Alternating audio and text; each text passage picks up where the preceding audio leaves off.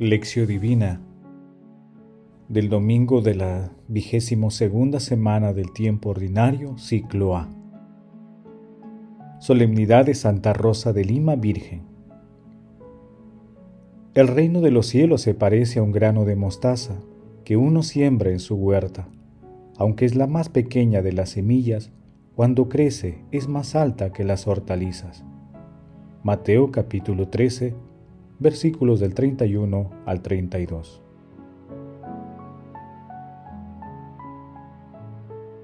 Oración inicial. Santo Espíritu de Dios, amor del Padre y del Hijo, ilumínanos con tus dones para que podamos comprender los tesoros de la sabiduría que Jesús nos quiere revelar en este día. Otórganos la gracia para meditar los misterios de la palabra y revélanos sus más íntimos secretos. Madre Santísima, intercede ante la Santísima Trinidad por nuestra petición. Ave María Purísima, sin pecado concebida. Paso 1. Lectura.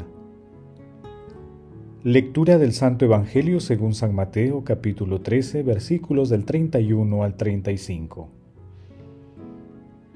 En aquel tiempo, Jesús propuso esta parábola a la gente. El reino de los cielos se parece a un grano de mostaza que uno siembra en su huerta. Aunque es la más pequeña de las semillas, cuando crece es más alta que las hortalizas. Se hace un arbusto más alto que las hortalizas y vienen los pájaros a anidar en sus ramas. Les dijo otra parábola. El reino de los cielos se parece a la levadura. Una mujer la masa con tres medidas de harina, hasta que todo fermente. Jesús expuso todo esto a la gente en parábolas, y sin parábolas no les exponía nada. Así se cumplió el oráculo del profeta. Abriré mi boca diciendo parábolas, anunciaré lo secreto desde la fundación del mundo. Palabra del Señor Gloria a ti, Señor Jesús. Hoy celebramos a Santa Rosa de Lima, la primera santa de América, patrona del Perú, de las Américas y de Filipinas. Isabel Flores de Oliva nació en Lima el 20 de abril de 1586 y partió a la casa del Señor el 24 de agosto de 1617 a los 31 años. Luego de su muerte, los milagros sucedían en favor de quienes invocaban a Rosa. El Papa Clemente IX la beatificó en 1688 y fue canonizada por el Papa Clemente X en 1671, proclamándola patrona principal de América, Filipinas y las Indias Orientales.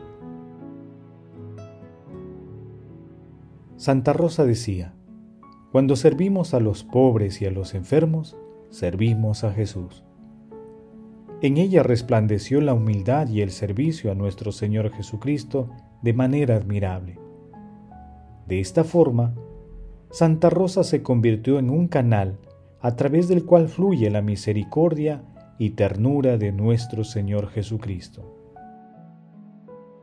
En este grandioso día, en el que celebramos a Santa Rosa, meditamos las parábolas del grano de mostaza y de la levadura, que forman parte del discurso parabólico de Jesús en el capítulo 13 de San Mateo.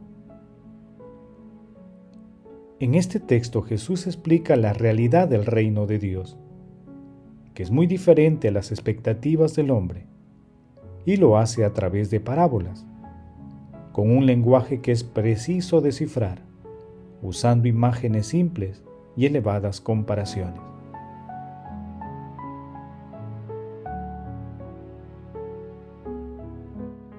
Paso 2. Meditación. Queridos hermanos, ¿cuál es el mensaje que Jesús nos transmite el día de hoy a través de su palabra? Las dos parábolas que meditamos hoy la de la semilla de mostaza y la de la levadura, diagraman en nuestros corazones el reinado de Dios, la pequeñez del grano o semilla de mostaza hacen una referencia clara al don de la humildad como fundamento para el crecimiento y los frutos espirituales, ya que una minúscula semilla brota la vida maravillosa. De esta manera, a través del misterio de la pequeñez, Dios elige a lo que es débil e insignificante a los ojos del mundo para renovar el mundo desde su fundamento. La levadura es el elemento activo que permite que la masa del pan alcance el nivel adecuado de fermentación para ser horneado y convertirse en pan.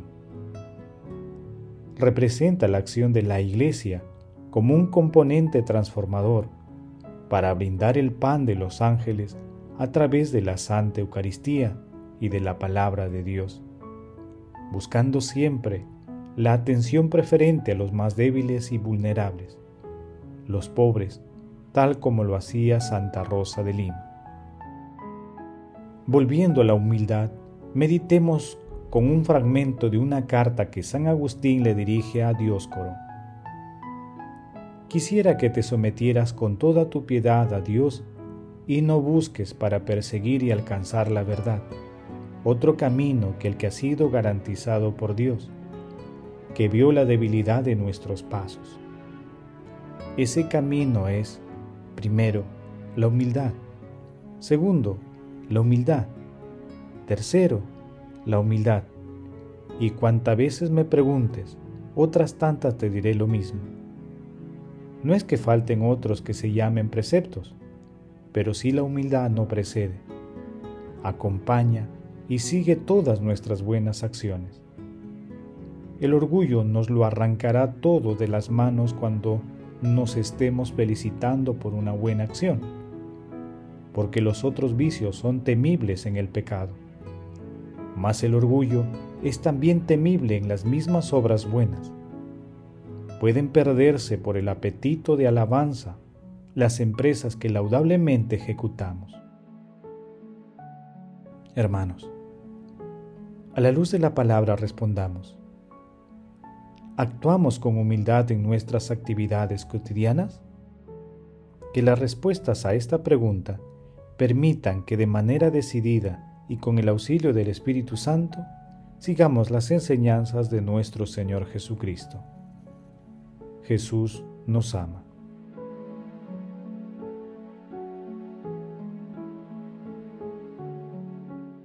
Paso 3. Oración. Padre Eterno, tú que hiciste que Santa Rosa de Lima se apartara del mundo y se consagrara solo a ti, amándote en la austeridad de la penitencia, concédenos por su intercesión que siguiendo las enseñanzas de nuestro Señor Jesucristo, lleguemos al cielo para gozar del torrente de tus delicias. Santa Rosa de Lima, intercede por todos los pueblos de nuestro continente y el mundo para que la Santísima Trinidad nos fortalezca en la fe, en la esperanza y en estos momentos en salud, paz y justicia.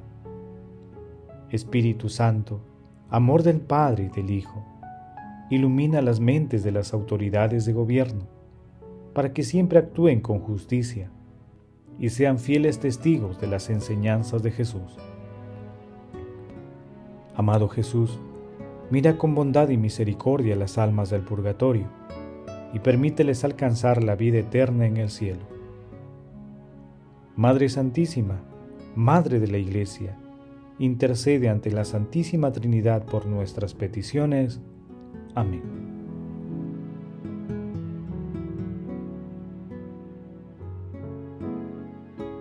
Paso 4. Contemplación y acción.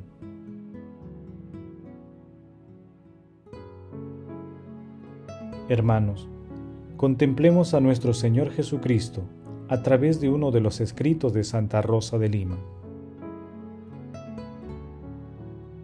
El divino Salvador levantó la voz y con incomparable majestad dijo, Que todos sepan que la gracia sigue a la tribulación, que todos sepan que sin el peso de las aflicciones no se llega a la cima de la gracia que todos comprendan que la medida de los carismas aumente en proporción con el incremento de las fatigas.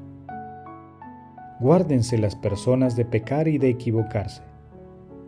Que nadie se engañe. Esta es la única verdadera escala del paraíso. Y fuera de la cruz no hay camino por donde se pueda subir al cielo. Oídas estas palabras, me sobrevino un ímpetu poderoso de ponerme en medio de la plaza para gritar con grandes clamores, diciendo a todas las personas, de cualquier edad, sexo, estado y condición que fuese, oíd pueblos, oíd todo género de gentes, de parte de Cristo, y con palabras tomadas de su misma boca, yo os aviso, que no se adquiere gracia sin padecer aflicciones. Hay necesidad de trabajos y más trabajos para conseguir la participación íntima de la divina naturaleza, la gloria de los hijos de Dios y la perfecta hermosura del alma. Este mismo estímulo me impulsaba impetuosamente a predicar la hermosura de la divina gracia. Me angustiaba y me hacía sudar y anhelar. Me parecía que ya no podía el alma detenerse en la cárcel del cuerpo, sino que se había de romper la prisión y libre y sola, con más agilidad, había de ir por el mundo, dando voces para anunciar la grandeza, la hermosura y la riqueza de la gracia. Queridos hermanos, invocando diariamente la inspiración y el auxilio del Espíritu Santo y la intercesión de Santa Rosa de Lima, hagamos propósito de realizar actos de humildad dirigidos de manera especial a los hermanos con más necesidades materiales y espirituales. Glorifiquemos a la Santísima Trinidad con nuestras vidas.